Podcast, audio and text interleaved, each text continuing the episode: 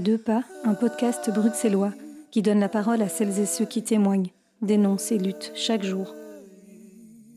Découvrez leurs récits de vie, leurs espoirs et leurs doutes, tout simplement. Pas besoin de courir le monde, la rencontre est là, à deux pas.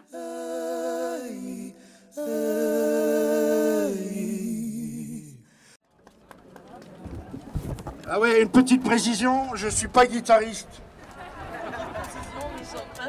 Une autre précision, ils ne sont pas chanteurs, et moi non plus.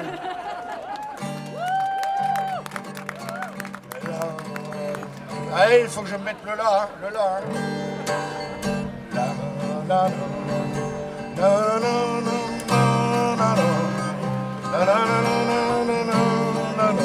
je chante faux. J'ai le trac, je vous avoue, j'ai le trac. Allez, on démarre Nous, on veut trouver un logement d'abord, avoir un lit dans un autre décor, passer notre vie chez nous et pas dehors. Aujourd'hui, c'est le 28 mars, c'est une journée internationale d'action et de lutte pour le droit au logement en Europe. Il y a plus de 75 villes qui ont participé ce week-end euh, à ces mobilisations.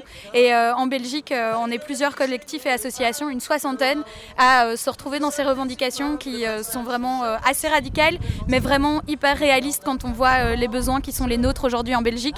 D'ailleurs, juste à Bruxelles, en fait, on ne sait toujours pas si le moratoire contre les expulsions, sur les expulsions, va être prolongé. Alors qu'en fait, ça va peut-être se terminer mercredi. Les gens ils ne savent pas à quelle sauce ils vont être mangés. Donc on voit bien que le logement, c'est censé être une priorité. Dans la tête des gens, dans la vie des gens, ça occupe une place incroyable. Et c'est pas suivi d'effets politiques. de résilience. Oh non, non, non, non, non, non, non, on veut trouver un logement d'abord, avoir un lit dans un autre décor, passer notre vie chez nous et pas dehors. Non, non, non, non, Il y a quelques années, j'ai traversé moi-même euh, une situation de mal logement.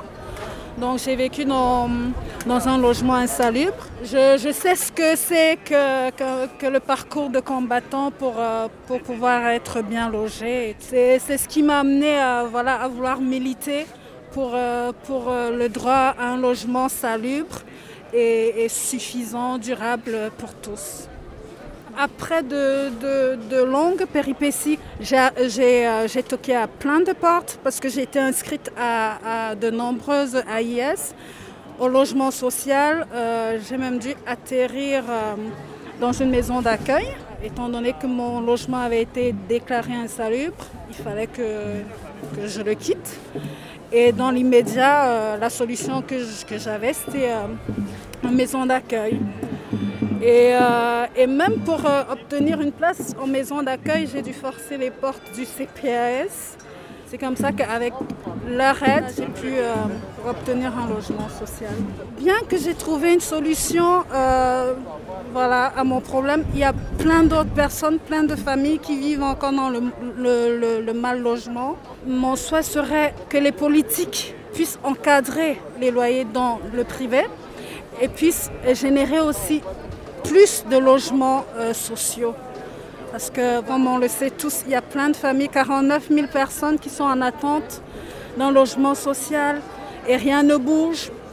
Alors qu'on sait qu'il y a des bâtiments vides.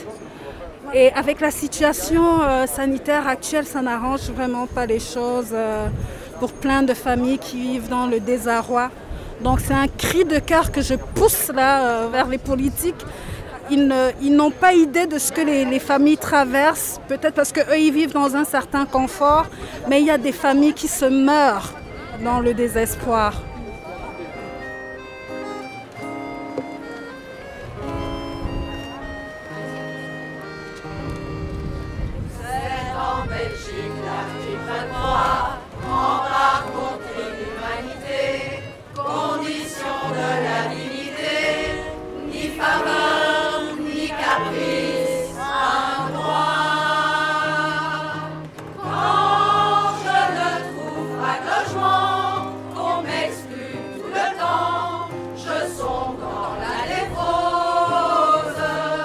Nous, on pense que le logement, c'est un droit avant toute chose et que les problématiques du type profit, euh, marché, tout ça, ça doit vraiment être relégué au second plan.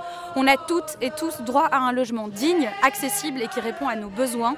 En fait, c'est possible. Ne pas le réaliser, c'est un choix politique contre lequel nous, on entend lutter.